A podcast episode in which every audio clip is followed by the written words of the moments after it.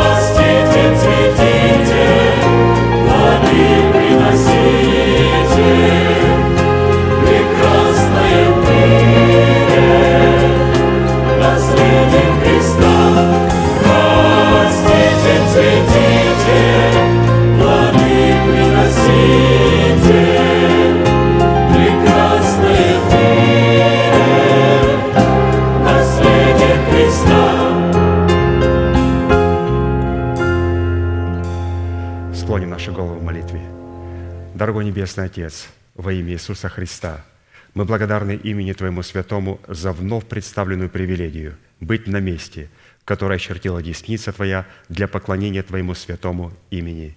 И ныне позволь наследию Твоему во имя крови завета подняться на вершины для нас недосягаемые и сокрушить всякое бремя и запинающий нас грех. Да будут прокляты в этом служении все дела дьявола, болезни, нищета, преждевременная смерть, демоническая зависимость, всевозможные страхи, депрессии, разрушения, костность, невежество – все это да отступит от шатров святого народа Твоего. И ныне встань, Господи, на место покоя Твоего, Ты и ковчег могущества Твоего. И да облекутся святые Твои спасением Твоим, и да возрадуются пред лицом Твоим. Дай нам больше от Духа Твоего, пропитай нас Духом Твоим святым – позволь нам найти светлое лицо Твое. Мы благодарим Тебя, что это служение представлено апостолом Аркадием в Твои божественные руки. И мы молим Тебя, продолжай вести его рукой сильную и превознесенную, великий Бог, Отец и Дух Святой. Аминь. Будьте благословены, пожалуйста, садитесь.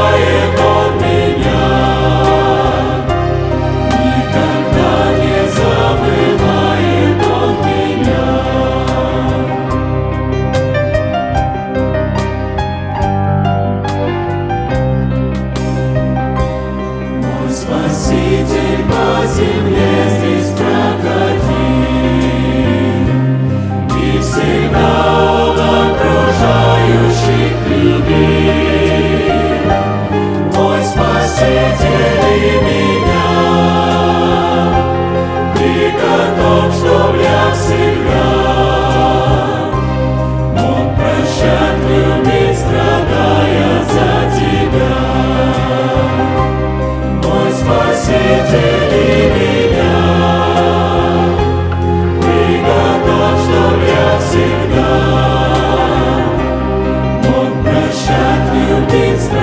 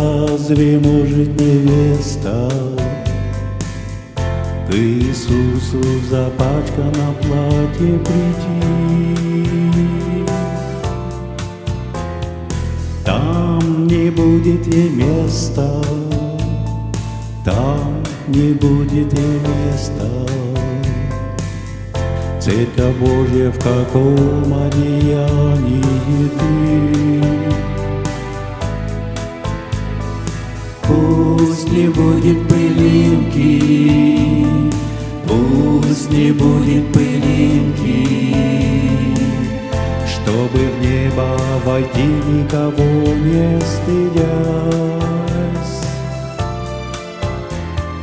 Ты на узкой тропинке, ты на узкой тропинке, Не сворачивай в сторону в липкую грязь. Без пятна и порока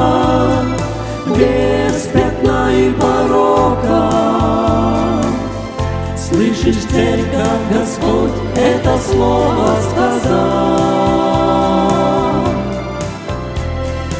О, не слишком ли строго, О, не слишком ли строго, Нет, лишь святые святые войдет небеса, Лишь святые святые войдет небеса.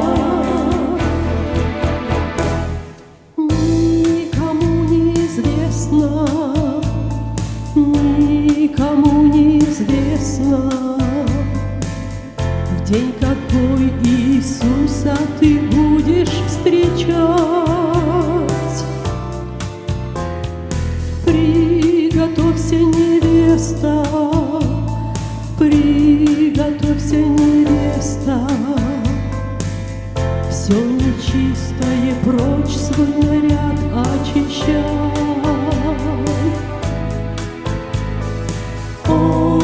Он грядет твой желанный, Он придет твой желанный. Ты воскликнешь, о Боже, час встречи настал. Среди множества званых, Среди множества званых, горящим светильником встретишь Христа. Без пятна и порока, без пятна и порока, Слышишь, церковь, Господь это слово сказал. О, не слишком ли строго, не слишком ли строго, Нет, лишь святое святые войдет небеса.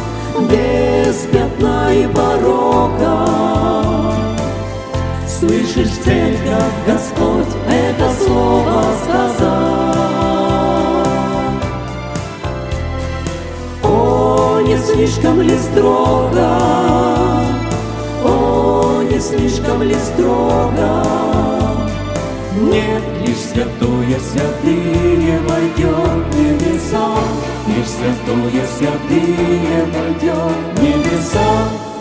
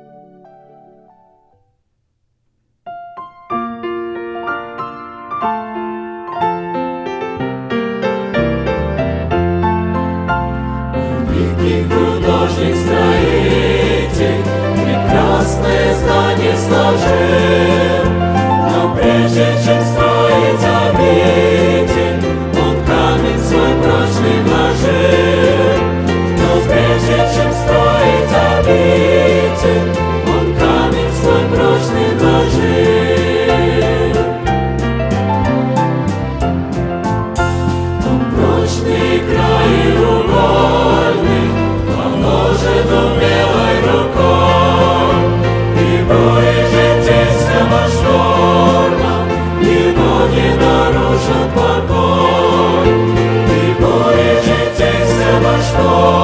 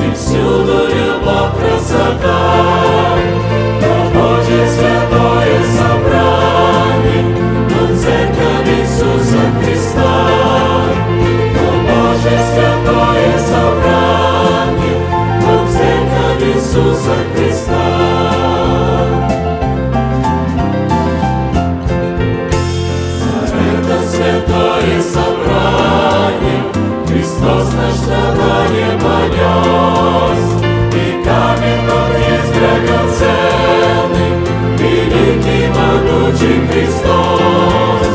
И камень тот есть драгоценный, Великий могучий Христос.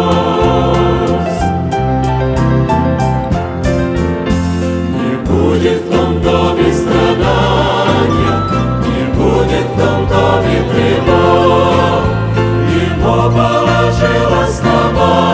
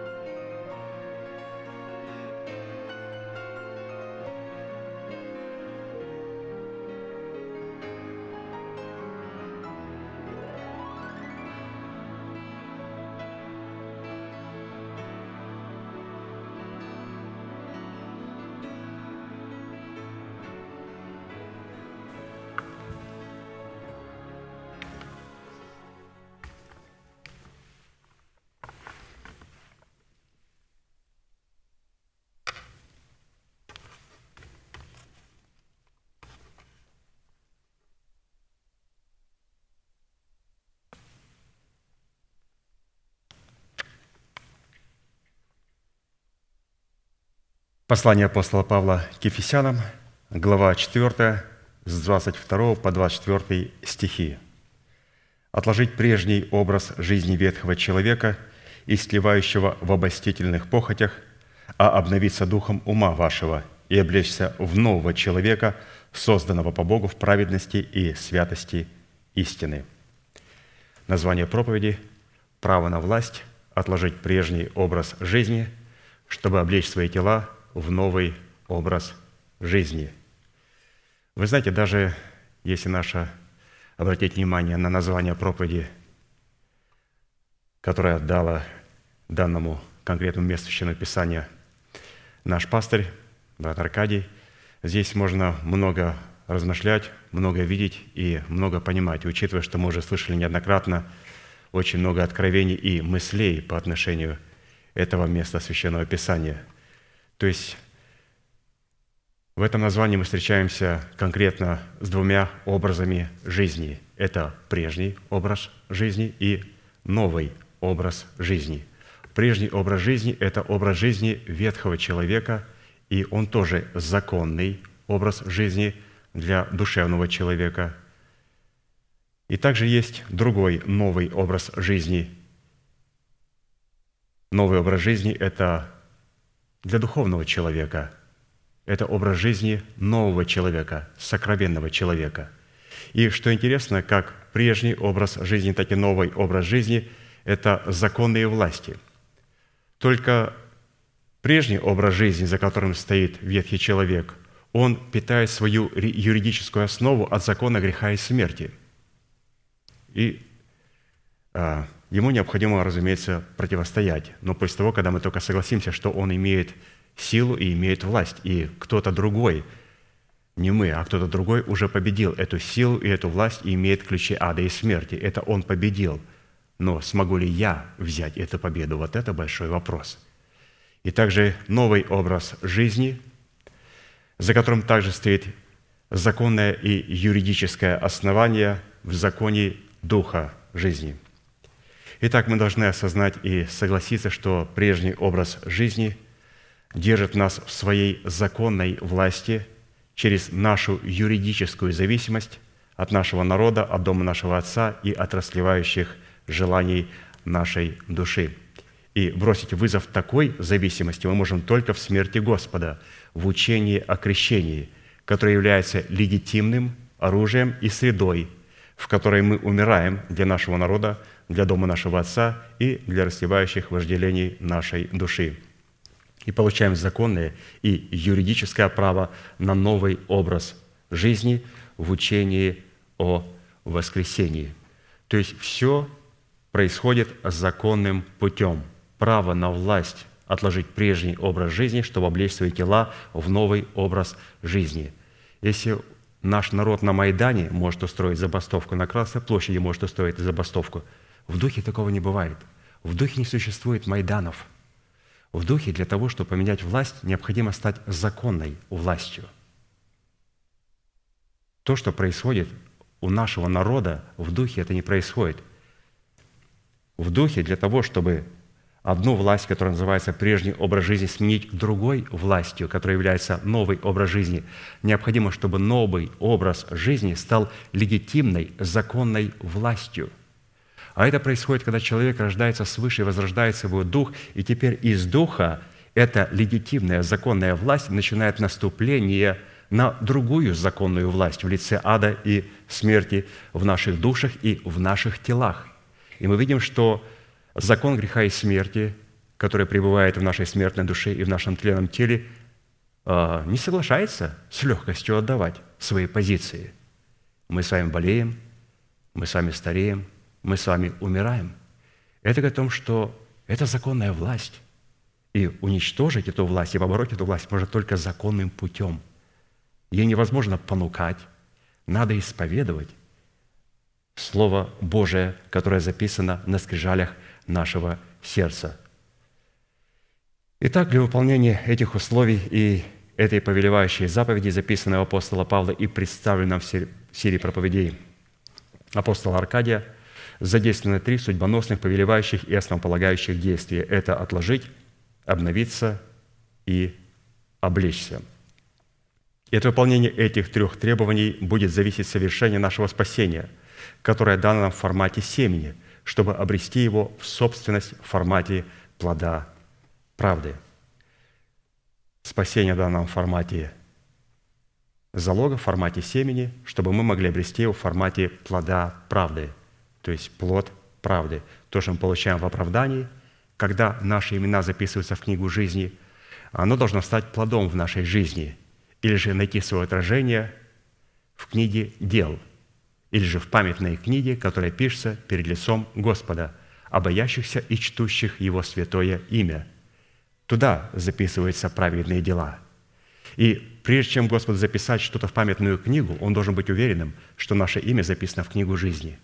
И теперь спросите у людей, которые, согрешив, начинают молить себя постами, молитвами, заходят в келью, уходят от всего так называемого земного – и всю жизнь проводят в келье. И потом обнаружишь, что, оказывается, все это время было потрачено зря. Почему? Потому что Господь записывает памятную книгу дел, дела праведности только тогда, когда Его имя записано в книгу жизни. Человек должен был получить оправдание даром и сказать, Господь, благодарю Тебя, что Ты соделал меня праведным в Иисусе Христе. И творить добрые дела в келье, как это делают некоторые люди, не для того, чтобы заслужить себе и заработать себе на спасение, а для того, чтобы творить правду, потому что я праведный человек, я рожден от Бога, и вполне, для меня вполне естественно творить правду. Поэтому мы должны перейти от семени к плоду правды, именно плод правды. И дано было и облечься весон чистый и светлый. Весон же есть праведность святых. Кому ей? жене, невесте Агнца, небесному Иерусалиму. Необходимо было облечься весон чистый и светлый. Не просто чистый, а светлый. Чистый, когда наше имя записывается в книгу жизни. Чистый и светлый – это когда помимо книги жизни пишется памятная книга праведного человека. о всех его подвигах. И Писание говорит, побеждающему дам вкушать от древа жизни, побеждающему дам вкушать ману, побеждающему исповедую перед Богом моим Отцом и перед всеми ангелами Его, побеждающему дам власть над язычником, побеждающему в конце концов дам сесть со мной на престоле моем, и я победил сел с Отцом моим на престоле Его, побеждающему дам. То есть это человеку, который имеет весон не просто чистый, а чистый и светлый. Именно слово «свет», «святость», «соль». То есть здесь необходимо нам это понимать. А человек, который а, не имеет этого, то, разумеется, он, как в той притче, будет назван ленивым и негодным рабом, и будет дан приказ, а ну-ка свяжите ему руки и ноги и выбросьте его во тьму внешнюю. Кому это было сказано? Тем слугам, которым господин дал в оборот талант серебра. Одному дал пять талантов, другому два таланта, одному один талант. И сказал, употребите в дело, чтобы когда я вернулся, я могу получить свое с прибылью. Что значит получить свою прибылью? То есть здесь нам пастор объяснил, что получить с прибылью – это получить плод правды. И когда он вернулся, разумеется, ему принесли человек, который получил пять талантов, два таланта, а тот, который получил один талант, он так и не употребил его в дело. Он сказал, вот тебе твое – оправдание, которое ты дал мне, забери его обратно. Он говорит, хорошо, я забираю у тебя оправдание обратно. А что у тебя остается? У меня ничего не остается. Как? Дело в том, что то, что Бог нам дал, когда записал нас в книгу жизни, друзья, Он это заберет. Он сказал в притче на доступном нам языке. Он дал нам залог спасения и сказал, что когда я приду, я заберу его обратно у тебя. И если я дал пять талантов, то будь милостив принести другие пять талантов, потому что я заберу эти пять талантов. И тот, который получил один талант, когда он забрал, говорит, а, а, а что мне? Тебе? Ленивый негодный раб. Ничего. Возьмите его, свяжите и выбросьте во тьму внешнюю. Почему не употребил залог, который получил в спасении, в оправдании, в дело и не смог принести плода правды. В другой притче, а, где говорится о брате Агенса, написано, что господин сделал великий и большой брачный пир для сына своего и велел звать званных. Но званые сказали, не пойдем. Господин говорит, хорошо, пойдите по изгородям и приведите мне всех, и злых, и хороших. Он говорит, хорошо. И наполнился его брачный пир возлежащими. Теперь, кто такие злые на брачном пире? Вот один из этих злых.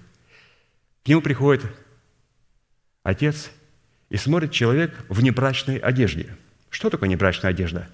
Это весон чистый, но не светлый – Брачная одежда – это когда человека приглашают на брак, и господин, который делает брак, он посылает брачные одежды. И по этим брачным одеждам у евреев можно, на Востоке можно было определить, что я приглашен на праздник, потому что у всех одинаковые украшения, одинаковые одежды. И сидел человек в своей одежде. Он говорит, друг, а тебе не дали брачной одежды? Он говорит, что за брачная одежда? Он говорит, весон чистый и светлый. У меня нету светлого весона – и он точно так сказал и о нем. Возьмите его и выбросьте его во тьму внешнюю. Итак, человек, который не хотел пустить залог серебра своего спасения, был брошен во тьму внешнюю, и также человек, который был на брачном пилру не в брачных одеждах. И что интересно, есть разные злые люди. Злые люди, которые сказали, да мы вообще не пойдем на этот пир. Подищите кого-то другого. И есть те, которые сказали, о, какая честь, прям сидеть и слушать такие слова, такие. Он говорит, да, это великая привилегия. Дело в том, что не все те, которые сидят на брачном перу, являются людьми добрыми. Он предупредил, что тех званых, которых он позвал, и они отказались прийти вообще, прийти на пир, они предрекли свою судьбу. Потом он сказал, соберите мне и злых, и добрых – то есть на брачном перу будут и злые, и добрые. И как раз злые, как мы видим из притчи Христа, это люди, которые находились в своей собственной одежде. То есть это не был весон чистый и светлый. То есть насколько важно и насколько судьбоносно вот эти слова нашего апостола. Давайте еще раз их прочитаем. От выполнения этих трех требований будет зависеть совершение нашего спасения. Какого спасения? Спасение, которое дано нам в формате семени. Зачем оно дано нам в формате семени? Чтобы обрести его в собственность. В какую собственность? В формате плода правды. И вот в связи с этим мы остановились на иносказании 17-го псалма Давида, в котором познание и исповедание полномочий, содержащихся в сердце Давида восьми именах Бога, позволило Давиду возлюбить и призвать достопоклоняемого Господа, а Богу дало основание задействовать полномочия этих возможностей в битве против врагов Давида. Псалом 17, с 1 по 4 стих. «Возлюблю Тебя, Господи, крепость моя, Господь – твердыня моя и прибежище мое, Избавитель мой, Бог мой, скала моя, на Него я уповаю. Щит мой, рог спасения моего и убежище мое. Призову достопоклоняемого Господа и от врагов моих спасусь». Давайте все вместе исповедуем наше наследие в Иисусе Христе. Господи, Ты крепость моя, Господи, Ты твердыня моя, Господи, Ты прибежище мое, Господи, Ты избавитель мой, Господи, Ты скала моя, Господи, Ты щит мой, Господи, Ты рог спасения моего, Господи, Ты убежище мое. Да увековечит Господь эти слова в нашем духе, в нашем сердце, в нашем мышлении и в нашем исповедании. Итак, в определенном формате, насколько это позволил нам Бог и мера нашей веры, мы уже рассмотрели свой наследственный удел во Христе в полномочиях трех имен Бога в достоинстве крепости, твердыни и в достоинстве прибежища. А посему сразу обратимся к рассматриванию нашего наследственного удела во Христе Иисусе в имени Бога Избавитель. То есть мы здесь даже, читая вот труд нашего пастыря, увидели определенную закономерность, что все начинается с имени Бога крепость, что невозможно подойти к имени Бога Избавитель, если вначале это имя не было в имени Бога крепость. То есть крепость, что необходимо понять, что Господь является неизменным в Слове Бог. Почему? Потому что Он превознес Слово Божие превыше всякого имени Своего, и Он стал рабом Своего Слова. Но если Господь стал рабом Своего Слова, но неужели я не буду рабом Его Слова? Поэтому я говорю, Господи, Ты крепость моя, для нас это звучит, Господь, я превозношу Твое Слово, которое я слышал из Твоих уст. А это благовествуемые слова через человека, которого Бог облег полномочиями представлять отцовство Бога на земле. То есть, говоря на русском языке, апостола. И здесь мы встретились с именем «Господи, Ты крепость моя, я превозношу Твое Слово». Второе – «Господи, Ты твердыня моя, только после того, когда мы превознесли Его Слово превыше всего, теперь мы можем брать эту твердыню или же эти тяжелые гири, эти законы, заповеди, постановления, уставы, откровения и взвешивать себя на весах Слова Божьего. Для чего? Для того, чтобы, во-первых, очистить свою совесть от мертвых дел и избавиться от всякой скверной плоти и духа, чтобы осветить себя. И здесь нам помогает имя Господи, Ты твердыня моя – Таким образом, через эти гири, эту твердыню, слово, которое мы прежде превознесли, мы очищаем свою совесть от мертвых дел, от всякой скверны. Зачем? Да потому что третье имя Бога, Господи, Ты прибежище мое. Мы прибегаем к Нему, а прибегать к Богу – это заходить во святая святых. Обычно, когда человек заходит в святая святых, он выходит из святая святых, из спальни Его Величества, всегда с определенным откровением, с определенным семенем, с определенным плодом – и поэтому, когда человек говорит, ой, я такое имел общение с Господом, а что Господь сказал? Я не знаю. Я просто чувствовал что-то. Ну, когда Мария вышла из святая святых, она ничего не чувствовала. Она что-то конкретно услышала, и на это точное, конкретное, что она услышала, она сказала, да будет мне по слову твоему. И в это время она забеременела. И святая святых нельзя выходить пустым. Там должно быть какое-то откровение Слова Божьего. «Ты – прибежище мое». И, разумеется, мы получаем здесь обетование, когда мы прибегаем к Нему, прогоняющего смерть. Его четвертое имя «Ты избавитель мой», то есть Господь в плоде этого обетования, которое мы получили в имени Бога прибежища, начинаем теперь получать избавление во всех сферах нашего бытия и нашей жизни. Итак, вот, Господи, Ты избавитель мой. Свойства и лексика в определении имени Бога Избавитель, как и предыдущие имена Бога, не может быть найдено ни в одном из имеющихся словарей мира. Слово «избавитель» включает в себя следующие составляющие. Во-первых, это вождь завета. То есть Господь кого будет избавлять? Вот исходя из этого, только с людьми, с которыми находится в завете своем.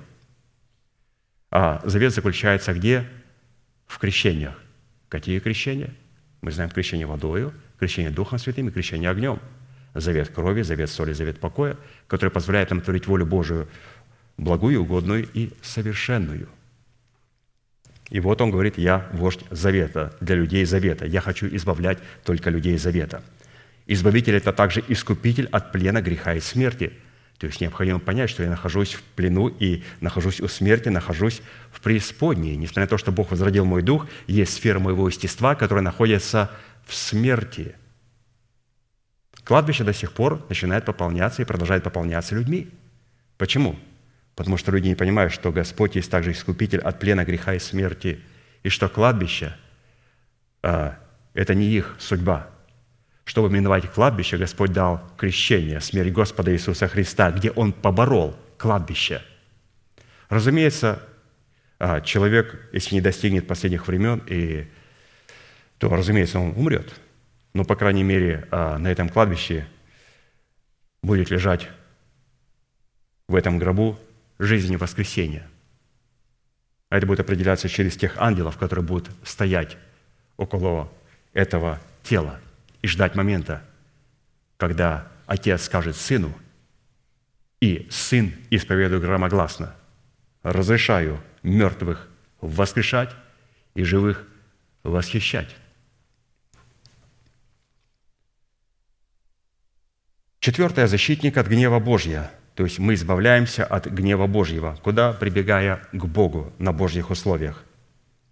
Не прятаться за листьями смоковницы, а бежать к Господу, чтобы защититься от гнева Божьего. Избавитель – это также восстановитель в правах на наследие.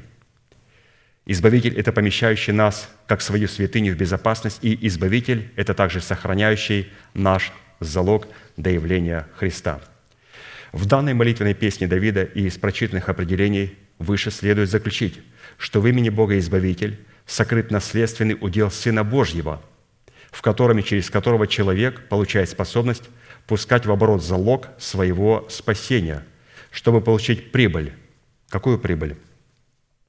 В спасении своей души и в установлении своего тела искуплением Христовым. То есть плод правды – и когда человек взращивает плод правды, мы должны понимать, что в этом плоде правды сокрыто спасение души и усыновление нашего тела. Поэтому все те святые, которых мы похоронили, и которые взрастили плод правды, то там у них уже есть вот эта прибыль в спасении души и в усыновлении своего тела. Они получили его обязательно.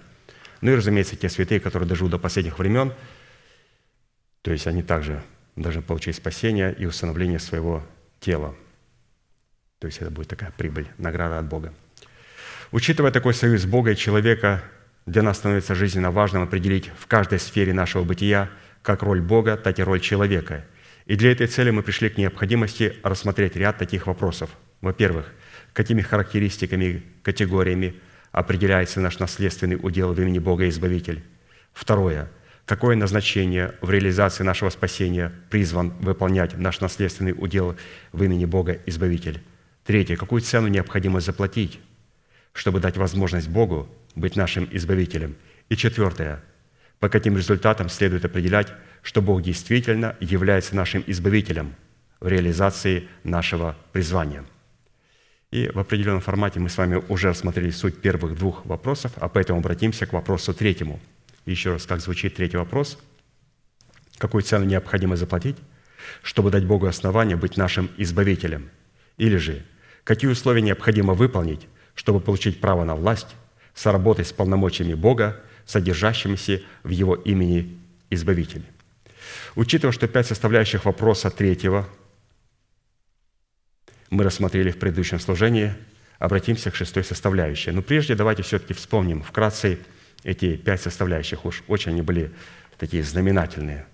Хочется просто вот вспомнить их, еще раз утвердить их а, в нашем исповедании, в нашем мышлении, в нашем сердце, что эти истины находятся там, и мы их правильно а, приняли и правильно поняли. Итак, первая цена, чтобы дать Богу основанию быть нашим избавителем, а в данном случае, чтобы Он избавил душу нашу от ада преисподнего, необходимо позволить наставить себя на путь Бога, чтобы ходить в Его истине и быть утвержденным в своем сердце в страхе Его имени. Это все написано в Псалом 85, с 11 по 13 стих. Наставь меня, Господи, на путь Твой, и буду ходить в истине Твоей. Утверди сердце мое в страхе имени Твоего. Буду восхвалять Тебя, Господи, Боже мой, всем сердцем моим и славить имя Твое вечно, ибо велика милость Твоя ко мне. Ты избавил душу мою от ада преисподнего. Еще раз. Ты избавил душу мою от ада преисподнего. Мы говорим, какую необходимо цену заплатить, чтобы Господь мог избавить душу мою от ада преисподнего. Писание говорит, Он должен наставить меня на путь правды, чтобы я мог ходить в истине. И мы с вами слышали, что суть ада преисподнего для нашей души является наше тленное тело, в котором царствует наследственный грех в лице нашего ветхого человека, носителя программы падшего Херувима – еще раз, только для обновленной души наше тленное тело является адом преисподней. И брат Аркадий очень красиво показал, что у душевных людей или же у людей, которых почитают себя духовными, но суть не таковы, они вообще не видят этого конфликта в себе. Они не могут и не имеют возможности, да и не хотят сказать «бедный я человек». Апостол – ты понимаешь, это послание будут читать люди. И ты пишешь от своего лица, «Бедный я человек, кто избавит меня от всего тела смерти? Бедный я человек». Ну, может быть, пускай Тимофей скажет. Или же Тит, ты апостол. Он говорит, именно апостолы, именно люди, близкие к Богу, которые имеют обновленную душу, могут сказать «бедный человек». Почему? потому что Господь должен избавить нашу душу от ада преисподнего. И Павел понимал, апостол, что он находится в тленном теле. Кто находится? Его обновленная душа. Поэтому можно определить у человека, его душа обновленная или нет. Просто. У него есть желание крикнуть «Бедный человек, Господи!» Кричать, как из ада. То есть не обязательно проверять человека по, тому, а, по его знанию. Сегодня, когда приходит к человеку, определяют по IQ – то есть как он соображает и как он может там манипулировать разными принципами. Бог не проверяет по IQ. Он говорит, ты, когда кричишь ко мне, что ты кричишь? И мы кричим, бедный человек, Господи, кто избавит меня от всего тела смерти. То есть в нашем теле тленном, который является носителем падшего Херувима, потому что там есть закон греха и смерти в лице ветхого человека, и там находится обновленная душа – но Писание говорит, что мы можем быть избавленными и можем избавить душу свою от ада преисподнего через наставление. «Наставь меня, Господи, на путь Твой, буду ходить в истине Твоей». Только будучи наставлены на путь Господень, мы сможем ходить в истине Господней, призванной избавить нашу душу от ада преисподнего, находящегося в наших телах. И если человек отвергает наставление, наставление от своего Отца – в лице человека, облеченного полномочиями отцовства Бога и его помощников, он не радеет о спасении своей души из ада преисподнего. Наше отношение к наставлению, к благовествуемому слову, говорит о нашей готовности быть или же избавить нашу обновленную душу от ада преисподнего, который представлен для нас в нашем тленном теле – Конечно же, Христос победил со своей стороны. Он сказал, «И живый, и был мертв, и все жив во веки веков». И далее он говорит, я имею ключи ада и смерти. Господи, ну если ты имеешь ключи ада и смерти, почему мы болеем? Почему мы умираем? Он говорит, потому что это я был в аду, а не ты. И я воскрес. Господи, я тоже хочу воскреснуть. Мне тоже попасть в ад? Он говорит, нет. Я тебе дал три крещения. Крещение водой, Духом Святым и огнем, в которых ты заключаешь свой завет крови, завет соли и завет покоя, и рождаешься от воды, от Духа и к престолу. Мы получаем законное юридическое право на воскресение Христа в Его крещениях. И если мы соединяемся с Ним подобием смерти, то должны быть соединены и подобием воскресения Его. И будем так ходить в обновленной жизни. То есть посмотрите, где находится юридическое право облечь свои тела в новый образ жизни и отвергнуть прежний образ жизни в воскресении Христа. А воскресение Христа может быть только там, где есть смерть Господа Иисуса Христа, Его крещение. Крещение, как это не банально звучит, в котором мы умираем, как многие святые говорят, я ну, уже все уже знаю, умирать для своего народа, для дома своего отца и для своих расливающих желаний. Даник, вот я уже все это понял. Я понимаю. То есть как понял? Когда мы слышим истину от пастыря, она не переходит в распоряжение нашего ума. Я не могу сказать, что я понял. Я вообще ничего не понял, что пастырь сказал. Когда я слышу проповеди апостола Аркадия, я задействую свое ухо, которое в течение доли секунды передает информацию в мой разум. И я использую мой разум в течение трех секунд, пяти секунд, чтобы моментально передать слово в распоряжение моего духа. Когда Господь говорит Слово, оно не попадает в распоряжение моей души, оно попадает в распоряжение моего духа. Поэтому, когда я слушаю Слово Божие от помазанника Божьего, хм, я никогда не говорю, что это он такое говорит, на меня он или против меня, что, на кого он намекает. Никогда. Три секунды. Услышал Слово и говорю, Господи, благодарю Тебя за это Слово, принимаю, да будет мне по Слову Твоему. Принимаю эту истину. Не понимаю, но принимаю. Все. Первое слово должно попасть в распоряжение нашего духа – Дух не может взять ничего. Дух может принять. И поэтому наша душа, которая через наше ухо сталкивается с Словом Божьим, моментально в течение нескольких секунд должна сказать, принимаю, Господи, и передаю это в наш дух. Все. Первое, в распоряжении кого поступает Слово Божие, в распоряжении нашего духа. Душа в течение трех секунд передает это Слово Божие. Если мы не передали, мы, как темное облачко, будем вести собрание. Это он в мою сторону что-то сказал. Почему? Почему человек не передал это слово в дух? А потом смотришь, человек исчез собрание. Я обиделся на проповедника, обиделся на помощника пастыря. Почему? Ведь помощник пастыря, когда пастырь говорит, я не понимаю, ведь ты читаешь мои конспекты, труды. И люди обижаются. Я читаю один к одному, и люди обижаются. Тогда они обиделись на нашего апостола, но зато сегодня ухо открылось, и они обиделись на меня – а потом обижаются на лидера ячейки. То есть мы должны понимать, что попадает в распоряжение нашего сердца. И когда мы попадаем в распоряжение нашего сердца, потом наше сердце по мере нашей веры передаст эту истину в распоряжение нашего разума. И наш разум, не торопясь, начинает обдумывать, обдумывать Слово Божие. И в молитве, собирая это Слово Божие в правильные молитвенные слова, начинает ратифицировать и передавать в распоряжение наших уст. Дух мой принимает от моего ума, потом мой дух передает моей голове, и потом мой язык принимает для того, чтобы исповедовать Слово Божие. У Бога ничего нельзя взять.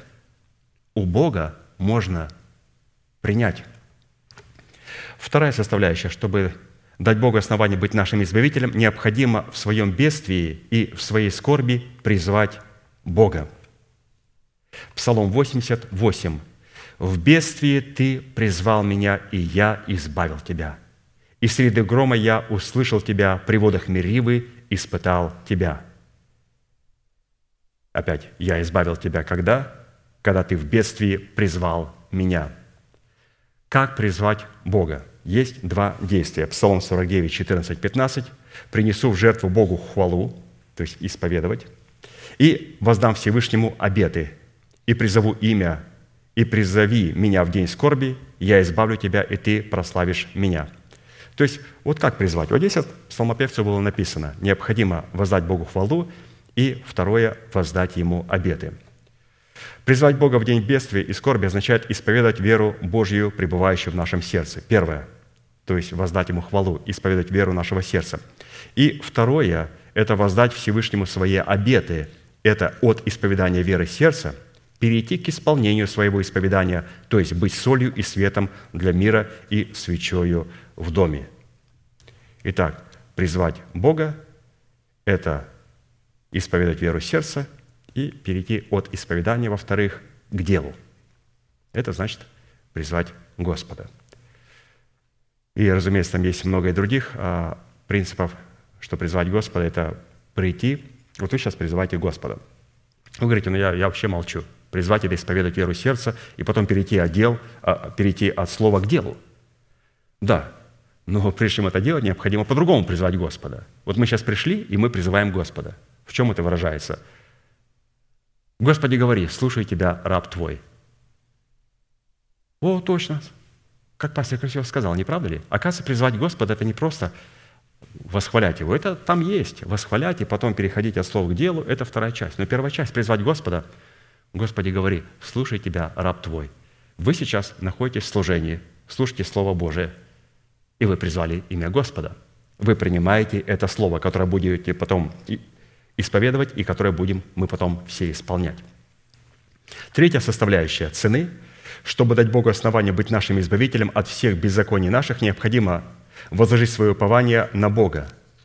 Псалом 129, 7, 8. «Да уповает Израиль на Господа, ибо у Господа милость и многое у Него избавление, и Он избавит Израиля от всех беззаконий его». Когда Господь избавит? Тогда, когда мы будем уповать на Господа – и нашим упованием, что Бог избавит нас от всех беззаконий наших, призваны являться слова, изреченные Богом, в устах Его посланников, помазанных Святым Духом, которых Он содел с уверенными носителями изреченного им словом. То есть только их слова могут быть нашим упованием. Еще раз мы говорим, что такое упование? Упование. Упование – это перенести центр тяжести, это на что-то облокотиться – вот она выходит из пустыни. Кто это такая восходит, опираясь на своего возлюбленного? Что она сделала? Она перенесла полностью центр тяжесть на своего возлюбленного. Возлюбленная. Вот сейчас, например, я уповаю на стол. Я положил Библию, так говорят проповедники. Я уповаю на Слово Божие, ты уповаешь на стол. Чтобы уповать на Слово Божие, нам необходимо полностью центр тяжести перевести на Слово Божие. И если это убрать, то я упаду. Я не могу без Слова Божьего. Поэтому что является нашим упованием? Нашим упованием являются слова тех человеков, которых Господь соделал носителями своего слова, а не наши собственные слова, источником которых является наша плоть или же плоть каких-либо человеков, других, выдающих себя за посланников Бога, но которые на самом деле такими не являются – Четвертое, чтобы дать Богу основание быть нашим избавителем от смертного тела, необходимо мыслить о горнем. Псалом 18, 5.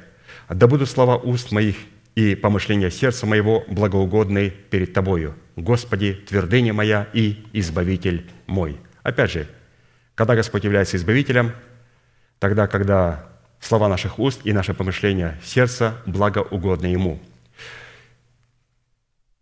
То есть необходимо, чтобы слова наших уст и помышления нашего сердца они находились в одной команде, то есть наши слова и наши мысли. Из такого порядка Бог определяет состояние праведности человеческого сердца уже не по состоянию греховных вожделений, живущих в его теле, а по состоянию его ума, мыслящего о горнем и служащего закону Бога. Притча 23.7 «Каковы мысли в душе человека, таков и он». То есть здесь мы для себя подчеркнули очень важную а, истину, святые, что как Бог судит о праведном сердце человека. То есть Бог судит не под тем вожделением, которые живут в нашем теле. Они живут у всех. Христу не надо было, чтобы кто-то свидетельствовал о человеке. Он знал, что живет в человеке. Не надо было говорить, ты знаешь, что это хороший человек. Вот это будет хороший апостол. Такой хороший будет ученик. Иисус говорит, я не нуждаюсь в вашей помощи. Я знаю, что живет в человеке. Но из чего исходит Иисус? Он дает человеку оценку по состоянию его ума. Потому что каковы мысли в душе человека, таков и он. Писание говорит, каковы вожделения в теле человека, вот таков и он. Если Господь будет исходить из тех вожделений, воюет, которые в нашем теле, то у нас будет очень низкая оценка. Но Господь говорит, святые, я буду вам давать другую оценку. Каковы мысли в душе человека, таков и он. Мыслите о горнем, мыслите о небесном – Благодарите Бога за ту истину, которую вы слышите. Почему? Потому что мы должны понимать, что Господь будет праведника взвешивать и давать оценку по состоянию его ума, мыслящего о горнем и служащего закону Бога. То есть это очень важная составляющая. Пятое. Чтобы дать Богу основание быть нашим избавителем, необходимо взыскать Господа путем обращения своего взора к Нему. Псалом 33, 5, 6. Я взыскал Господа, и Он услышал меня, и от всех опасностей моих избавил меня. Кто обращал взор к Нему, те просвещались, и лица их не постыдятся. Исходя из этих и многих других свидетельств Писания, чтобы видеть невидимое воздаяние в плоде своего духа, выраженного в усыновлении своего тела искуплением Христовым, необходимо иметь такой род очей, которые могли бы взирать на невидимое. И родом таких очей является ум человека – который может быть либо открытым, чтобы взирать на невидимое, либо закрытым, способным взирать только на видимое. Ум человека – это око, которое взирает либо на невидимое, либо он закрыт для этого и может взирать только на видимое. 2 Коринфянам 4, 3, 4 написано, «Если же и закрыто благовествование наше, то закрыто для погибающих, для неверующих, у которых Бог века сего ослепил умы». И такой слепотой является душевность. А душевность выражается, когда человек уповает на свои разумные возможности. Исходя из этого мы говорим, духовностью является это когда человек отказывается исходить от своих разумных интеллектуальных способностей. Отказывается. Какие бы там ни были способности, какой бы ни было высокое IQ, и какие бы степени мы бы не имели, мы не имеем права исходить от наших разумных интеллектуальных возможностей. Нельзя в Царстве Божьем исходить от этого. Такие люди называются душевными. Хорошо, шестая составляющая. Чтобы дать Богу основание быть нашим избавителем от Голиафа, присутствующего в нашем теле, необходимо путем исповедания веры сердца ратифицировать свершившееся в нашем теле избавление от льва и медведя.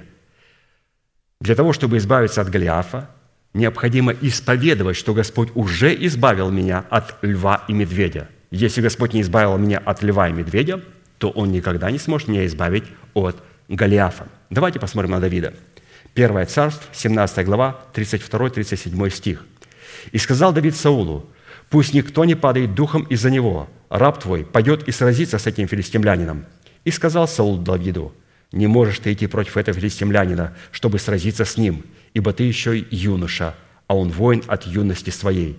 И сказал Давид Саулу, раб твой пас овец у отца своего. И когда бывало, приходил лев или медведь и уносил овцу из стада, то я гнался за ним и нападал на него и отнимал из пасти его.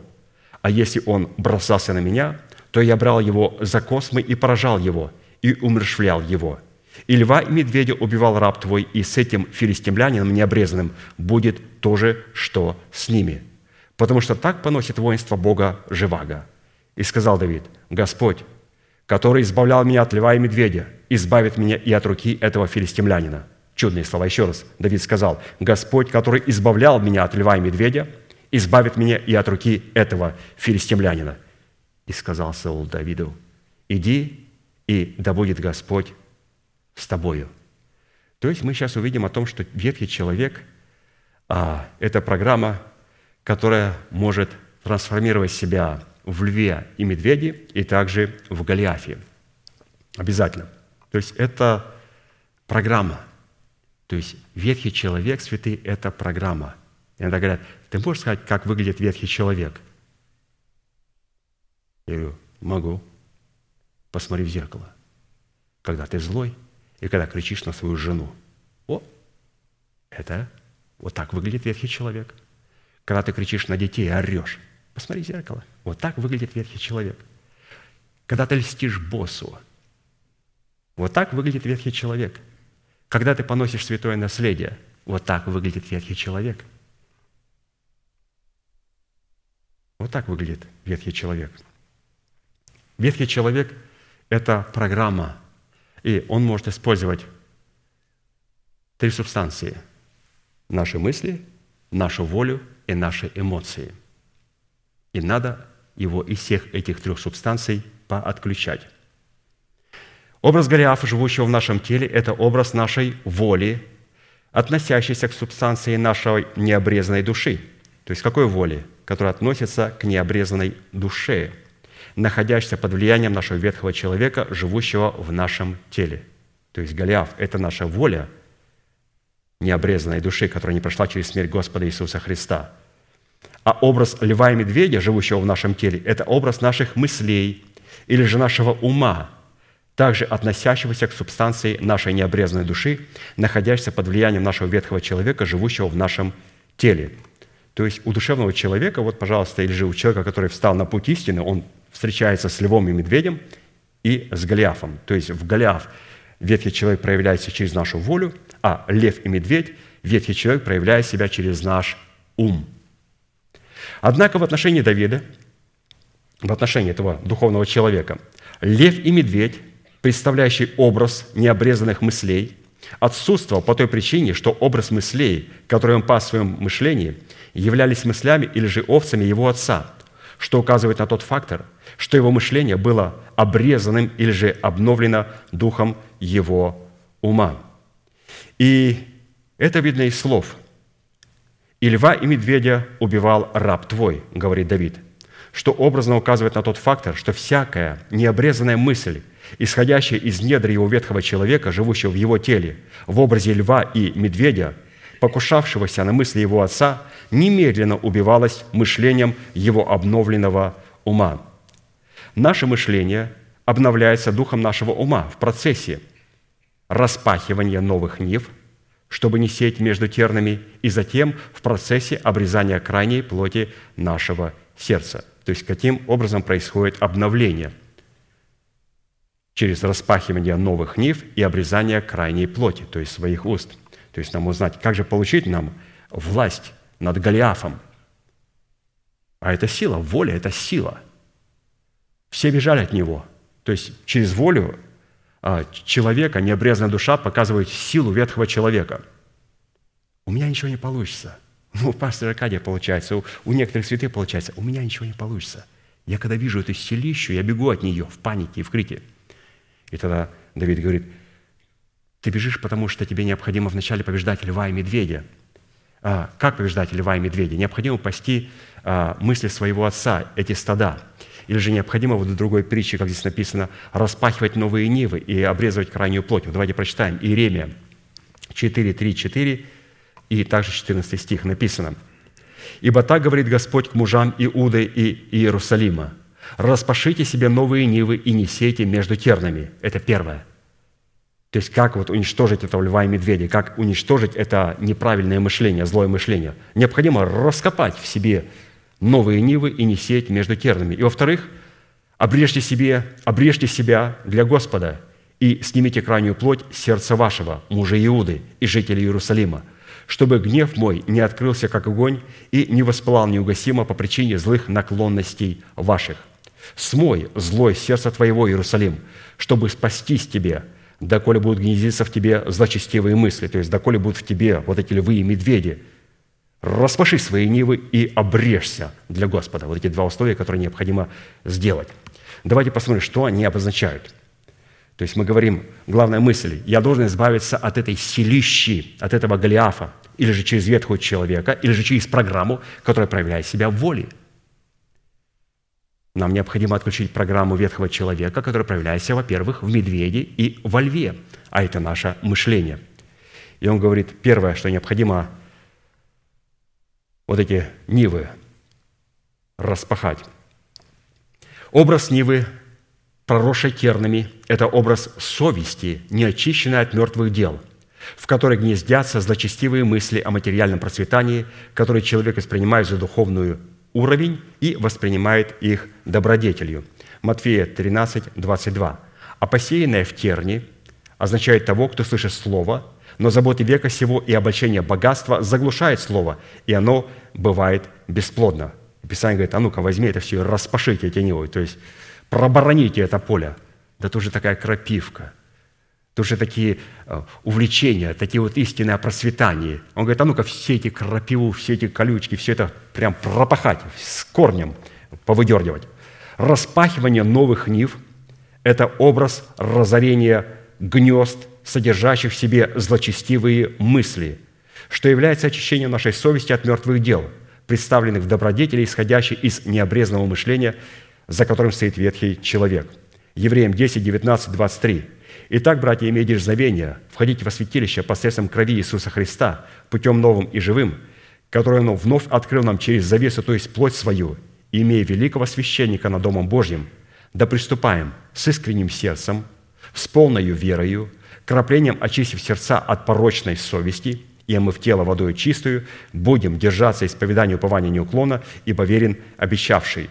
Вот это написано, как заходить в молитвенную комнату, святые. Оказывается, заходить в молитвенную комнату – это хорошо а, пропахать свое поле, пропахать свое поле, для того, чтобы очистить его от всей этих тернев, от всей этой крапивы.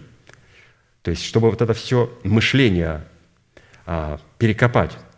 Это первое, что делает Слово Божие. Когда мы слышим Слово Божие, то первое, с чем оно встречается, оно начинает перекапывать все наше мышление. Перекапывать, перекапывать. Господь никогда не сеет человеку, который приходит а, вот с такой совестью, не очищенной от мертвых дел, никогда не сеет туда семя, потому что оно пропадет. Он начинает через это слово перекапывать человека, перекапывать его – и человек страдает, сидит, мучается, соглашается, продолжает платить цену, соглашается. Ведь мы не раз слышали от святых вот с этого места и также в личном общении, когда вот этот а, началась а, барана или же вот это все спахивание, распахивание этих новых нив. Это был болезненный процесс, в котором очень много необходимо было искоренить. И это первое, что делает. А второе, необходимо после этого по совету Иеремии обрезать крайнюю плоть своего сердца, также для того, чтобы избавиться нам от льва и медведя. Обрезание крайней плоти сердца – это образ нашего языка, представленного в зависимость от совести, очищенной от мертвых дел, в которой запечатлена истина начальствующего учения Христова. То есть вначале Господь распахивает новые нивы, для того, чтобы там не было а, вот этих никаких терниев, и когда Господь распахал эти новые нивы, посел туда свое откровение, теперь Он говорит, обрежьте крайнюю плоть свою. Начинайте исповедовать Слово Божие а, своим языком. Что выражается вот это обрезание крайней плоти в исповедании веры Божьей, пребывающей в нашем сердце, в достоинстве истинной добродетели, обнаруживающей себя в истине начальствующего учения Христова. Римлянам 6, 3, 11. Неужели не знаете, что все мы, крестившиеся во Христа Иисуса, в смерть Его крестились? Итак, мы погребли с Ним крещением в смерть, дабы как Христос воскрес из мертвых славы Отца, так и нам ходить в обновленной жизни. Ибо если мы соединены с Ним подобием смерти Его, то должны быть соединены и подобием воскресения Его, зная, что ветхий наш человек распят с Ним, чтобы упразднено было тело греховное, чтобы нам не быть уже рабами греху, ибо умерший освободился от греха, если же мы умерли со Христом, то веруем, что и жить будем с Ним. Так и вы почитайте себя мертвыми для греха, живыми же для Бога во Христе Иисусе, Господе нашим».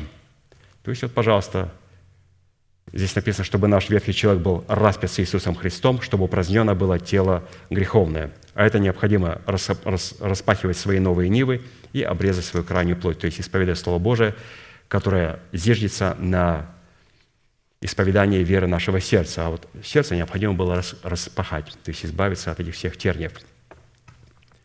Таким образом, возвращаясь к нашему первоначальному тексту, чтобы Богу дать основание избавить нас от Голиафа, необходимо вначале путем исповедания ратифицировать свершившееся в нашем теле избавление от льва и медведя.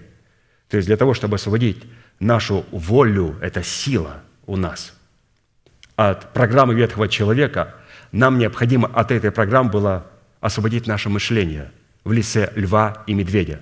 До тех пор, пока мы не победим льва и медведя, это программа ветхого человека в нашем мышлении, мы никогда не победим вот этого а, Голиафа, который является силой и волей ветхого человека, который проявляется через нас.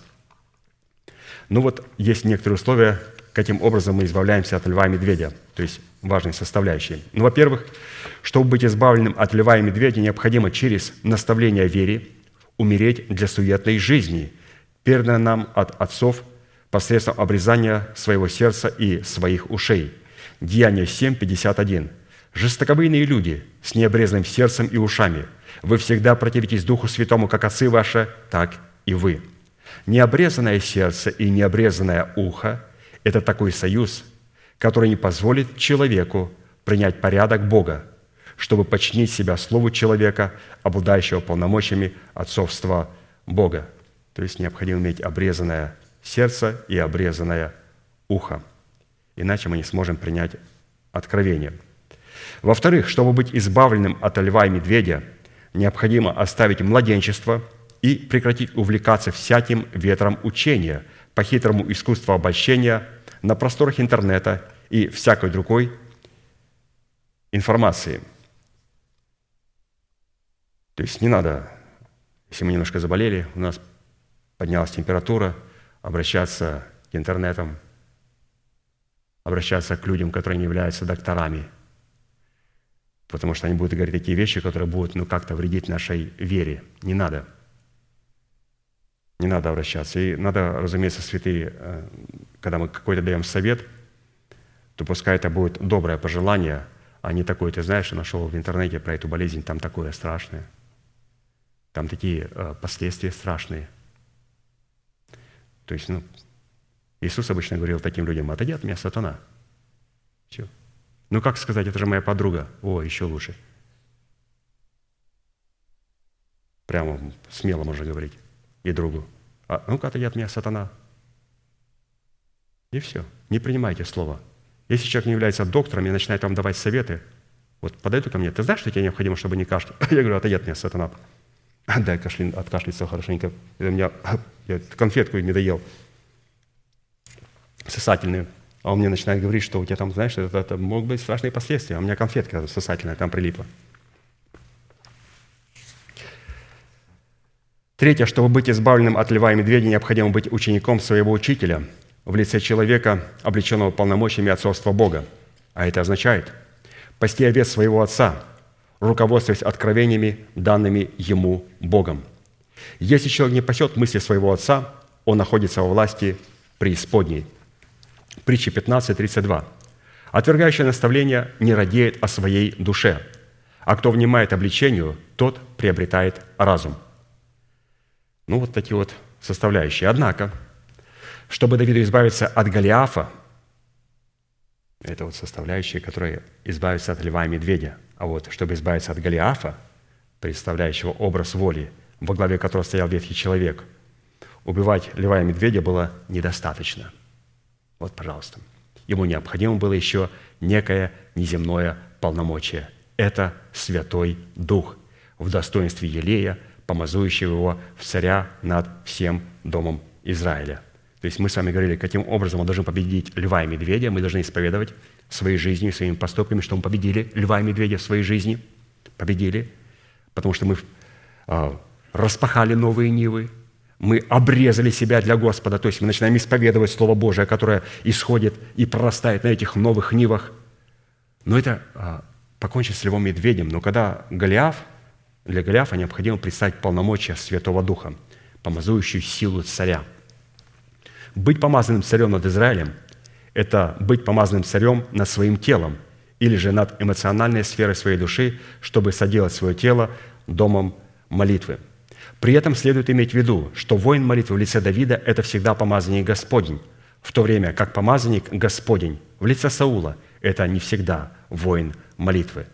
Воин молитвы, помазанный над царством своим телом в лице Давида, всегда надеется и уповает на Бога, в то время как помазанник Господень помазанный над своим телом в лице Саула, не будучи воином молитвы, надеется и уповает на множество своего воинства, на свой меч на, свои, на своего коня. Вот, пожалуйста, вот у вас спросят, какая разница между помазанным Даулом, Саулом и помазанным Давидом. Один воин молитвы, а другой нет. Как определить, человек является воином молитвы помазанный, или вот как Саул просто был помазанным царем, а Давид помазанным царем, и он вел воины Божии. Только вот через наше упование, на что мы уповаем. Псалом 32, 16, 22. «Не спасается царь множеством воинства. Исполина не защитит великая сила – ненадежен конь для спасения, не избавит великую силу своею. Вот ога, око Господня на боящихся Его и уповающим на милость Его, что Он душу их спасет от смерти и во время голода пропитает их. Душа наша уповает на Господа, Он – помощь наша и защита наша. О Нем веселится сердце наше, ибо на святое имя Его мы уповали – да будет милость Твоя, Господи, над нами, как мы уповаем на Тебя». То есть эти слова исходят от человека, помазанного Богом, и который является воином молитвы. Воин молитвы – это человек, который уповает на Бога, а не на силу множества воинства или же исполинов, не на силу коней. То есть мы уповаем только на Господа. Вот такая была интересная составляющая. Каким образом мы побеждаем Голиафа? Вначале мы побеждаем а, льва и медведя. Это необрезанные мысли в нашей голове. Как мы это делаем? Мы распахиваем нивы, освобождаемся от всяких терниев, от своих собственных понятий. А я так вижу, а я так представляю, а как ты это видишь? И начинает каждый хвалиться своими колючками. Нет, мы распахиваем все это, бараним наше поле, засеиваем его откровениями Божьими, благовествуемого Слова, и потом начинаем обрезывать себя для Господа, то есть исповедовать Слово Божие и веру своего сердца.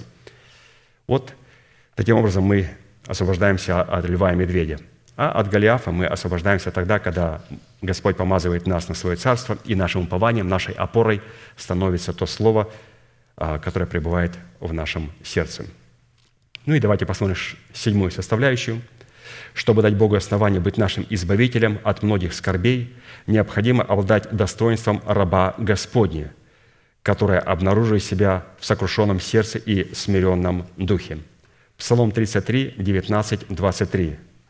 Близок Господь к сокрушенным сердцем и смиренных духом спасает. Много скорбей у праведника, и от всех их избавит его Господь. Он хранит все кости его, ни одна из них не сокрушится. Убьет грешника зло, и ненавидящие праведного погибнут. Избавит Господь душу рабов своих, и никто из уповающих на Него не погибнет. Образ рабов Господних – это образ людей – которые отдали члены своего тела в рабы праведности на дела святые.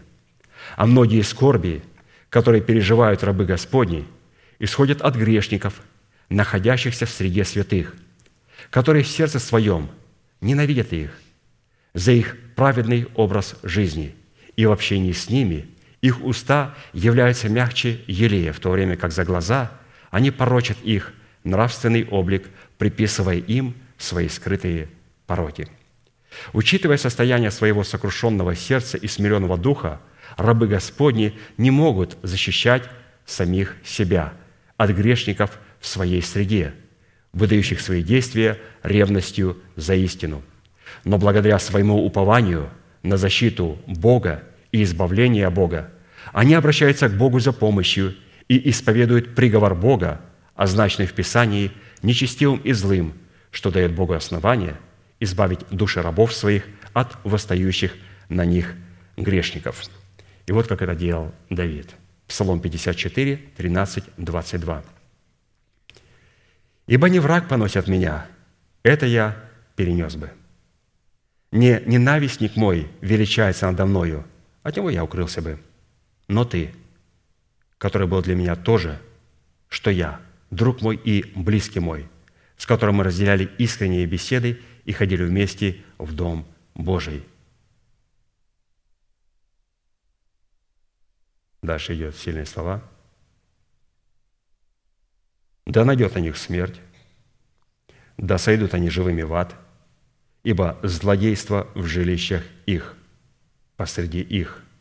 Я же возову к Богу, и Господь спасет меня. Вечером и утром, и в полдень буду умолять и вопиять, и Он услышит голос мой. избавит в мире душу мою от восстающих на меня. Ибо их много у меня, услышит Бог и смирит их от века живущий, потому что нет в них перемены. Они не боятся Бога, простерли руки свои на тех, которые с ними в мире, нарушили свой союз. Уста их мягче масла, а в сердце их вражда. Слова их нежнее елея, но они суть обнаженные мечи. Дальше апостолы, апостол Аркадий повествует. Весьма важно понять принцип, на основании которого Бог получает основания избавлять в мире нашу душу от восстающих на нас грешников.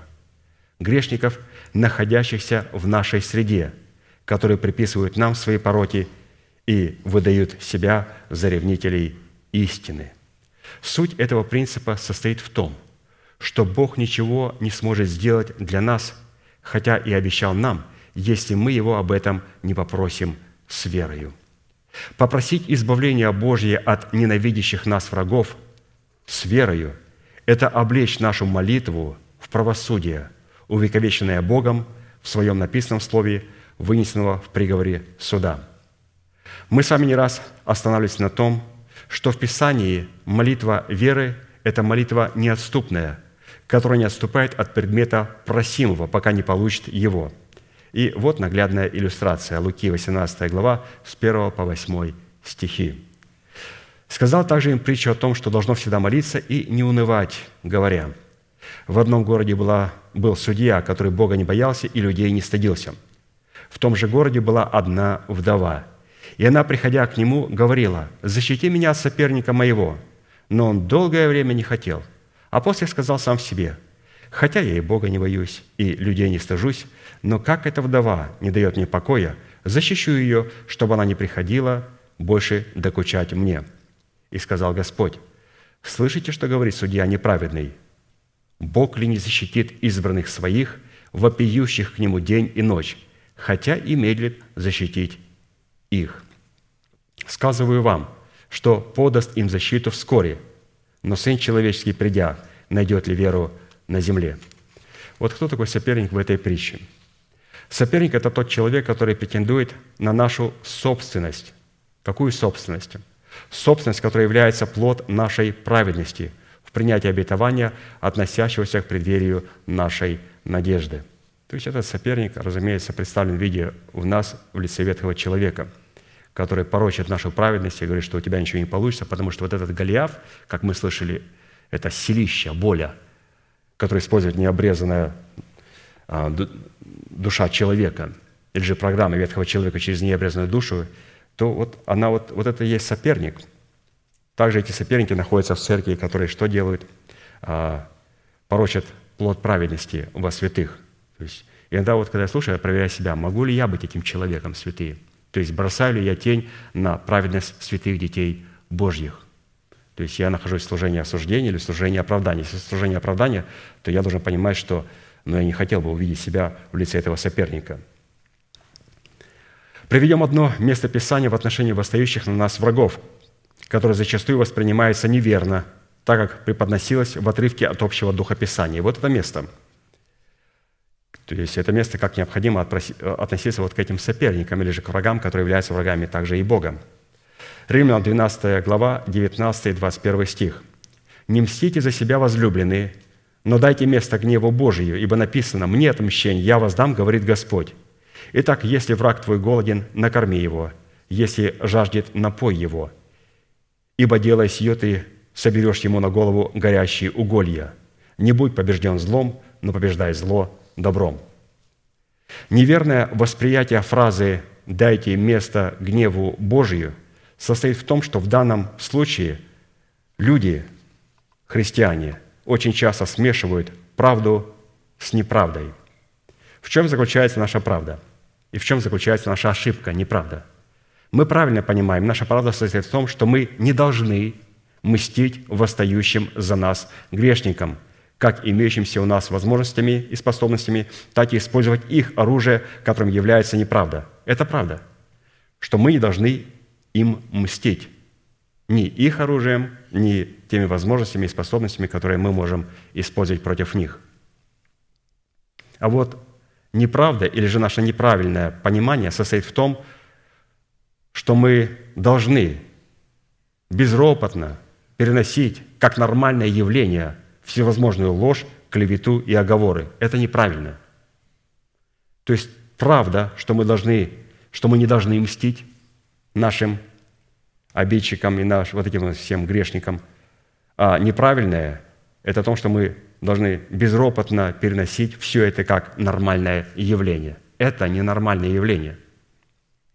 Поступая так, мы не даем места гневу Божию, который представлен в Писании в приговоре справедливого возмездия грешникам, восстающим на нас и преследующих нас за правду.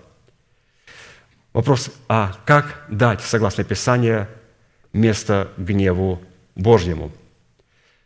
Вот три составляющие, которые нам необходимо помнить, чтобы дать место гневу Божьему. Вернее, четыре. Первое. Чтобы дать место гневу Божию для наказания Божия, восстающим на нас грешникам, необходимо иметь сокрушенное сердце и смиренный дух. Как написано, «Близок Господь к сокрушенным сердцам и смиренных духом спасает». Это очень важное качество. То есть быть таким человеком, потому что Господь обязательно нас спасет. То есть у меня сокрушенное сердце и смиренный дух. Это первое условие, чтобы Бог начинал мстить за нас, за меня, за вас. То есть не мстите за себя, Господи. Господи, как, где гарантия, что ты будешь мстить за меня? Он говорит, первое, ты должен быть смиренным и сокрушенным сердцем. Господи, что второе? Второе, чтобы дать место гневу Божию для наказания Божия, восстающим на нас грешникам, необходимо этот гнев, состоящий в написанном Слове Божьем – в справедливом возмездии и в справедливых судах Бога исповедовать своими устами. Псалом 148, 5, 9. То есть, вот, святые, вот у вас какой-то беззаконник обидел вас. И вы говорите, Господи, ну я могу сейчас ответить, могу. у меня есть много слов сказать. И у меня в словаре в моем намного больше слов, чем у него. Вот сейчас скажу, ему мало не покажется. Ну, помолчу. Все. И начинаем исповедовать Слово Божие. Слово Божие. Если мы его не помним, мы открываем Псалом 148, 5, 9 и начинаем читать. Мы пыл наш сохранили, не сказали человеку ничего, который оскорбил, приписал нам свои пороки, а ваши заслуги приписал себе. Ну, вы же смиренный, сокрушенный человек, вы не имеете права отвечать. Ни его оружием не имеете права нападать на него, ни своим оружием, а вот берете Открываем Псалом 148, 5, 9 и смирение читаем. «Да торжествуют святые во славе, да радуются на ложах своих, да будут славясловие Богу в устах их, и меч обоюд, обоюдоострый в руке их, для того, чтобы совершать мщение над народами, наказание над племенами, заключать царей их в узы и вельможи их в оковы железные, производить над ними суд писанный, честь сия всем святым его. Аллилуйя! И закрываю Библию, благодарю Господа, и Господь говорит, благодарю Тебя, Ты позволил мне поработать. То есть я не вынес никакой приговор. Я не мог бы сказать, но не сказал. Я открыл Псалом 148, прочитал, и Господь начал действовать. Но это второе условие. Есть третье условие. Третье, чтобы дать место гневу Божию для наказания Божия в нашем сердце – восстающим на нас грешникам, необходимо, если враг, находящийся в нашей среде, голоден, накормить его, и если жаждет, напоить его, ибо делая сие, мы соберем ему на голову горящие уголья, и не будем побеждены злом, но победим зло добром. Осознанная помощь, целью которой является собирание на голове наших врагов горящих угольев, открывает двери для вторжения в сущность наших врагов сатаны, что приводит их к полному отторжению от жизни Божьей, и они, будучи живыми, уже будут ощущать себя в преисподней. Вот так уникально, уникально. Давайте посмотрим, как это чувствовал Иуда Искариот. Господь через добро начинал на его голове собирать уголья. И его начало сжечь во время вечерья. Иоанна 13 глава, 20-27 стих. «Истинно, истинно говорю вам, принимающий того, кого я пошлю, меня принимает, а принимающий меня принимает пославшего меня». Сказав это, Иисус возмутился духом и засвидетельствовал и сказал, «Истинно, истинно говорю вам, что один из вас предаст меня». Обратите внимание, он возмутился духом. Возмутился духом. И отец говорит, сын, сын, Позволь мне действовать, я мститель. Что он сказал, когда возмутился духом?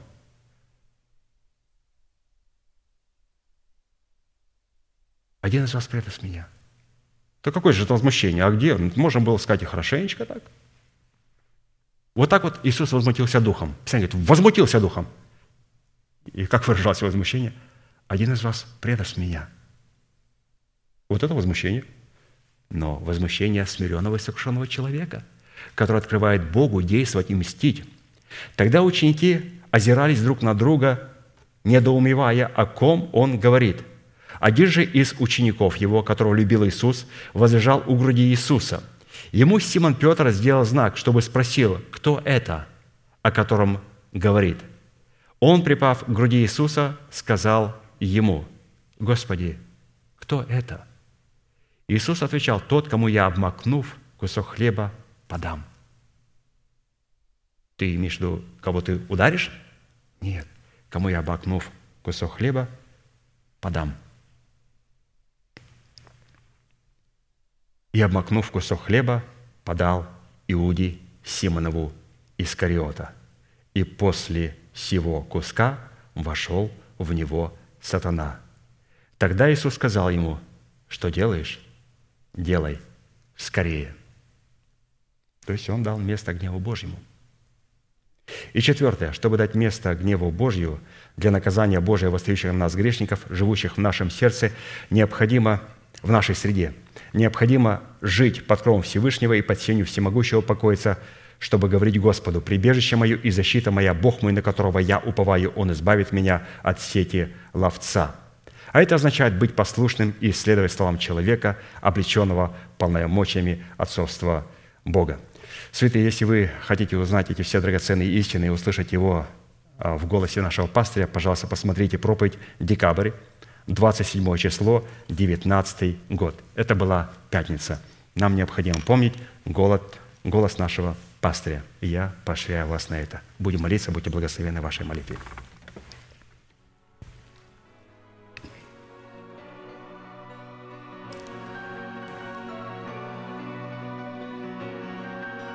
Дорогой Небесный Отец, во имя Иисуса Христа, мы благодарим Тебя за великую привилегию находиться на месте, на котором пребывает память святого имени Твоего. Это место, Господь, на котором пребывает Слово Твое, учение Твое, потому что Ты сохраняешь в памяти только то Слово, которое исходит, Господь, из Твоих уст. Мы благодарим Тебя, Господь, что это место, на котором пребывает Твоя память, и на этом месте – Господь, находится Твоя лестница, с которой Ты, Господь, говоришь Слово Твое. Мы благодарим Тебя за ту истину, за то Слово, которое мы сегодня имели возможность вспоминать. Благодарим Тебя, что оно нашло свое место как в нашем сердце, также оно поступило и в распоряжение нашей души, нашего обновленного мышления. И сегодня, Господь, на этой молитве мы благодарим Тебя – что то слово, которое мы приняли, о благовествуемом слове через Твоего посланника, нашего пастыря, брата Аркадия, оно сегодня попадает в распоряжение и наших кротких уст. Ты позволил нам, Господь, сегодня исповедать веру нашего сердца. Ты провел достаточно много времени, чтобы распахать эти нивы и избавить, Господь, нас от терниев – ты, Господь, затратил много усилий через Слово Божие обрезать нас, как сынов Иуды, сынов Иерусалима, чтобы мы могли кроткими устами исповедать веру нашего сердца.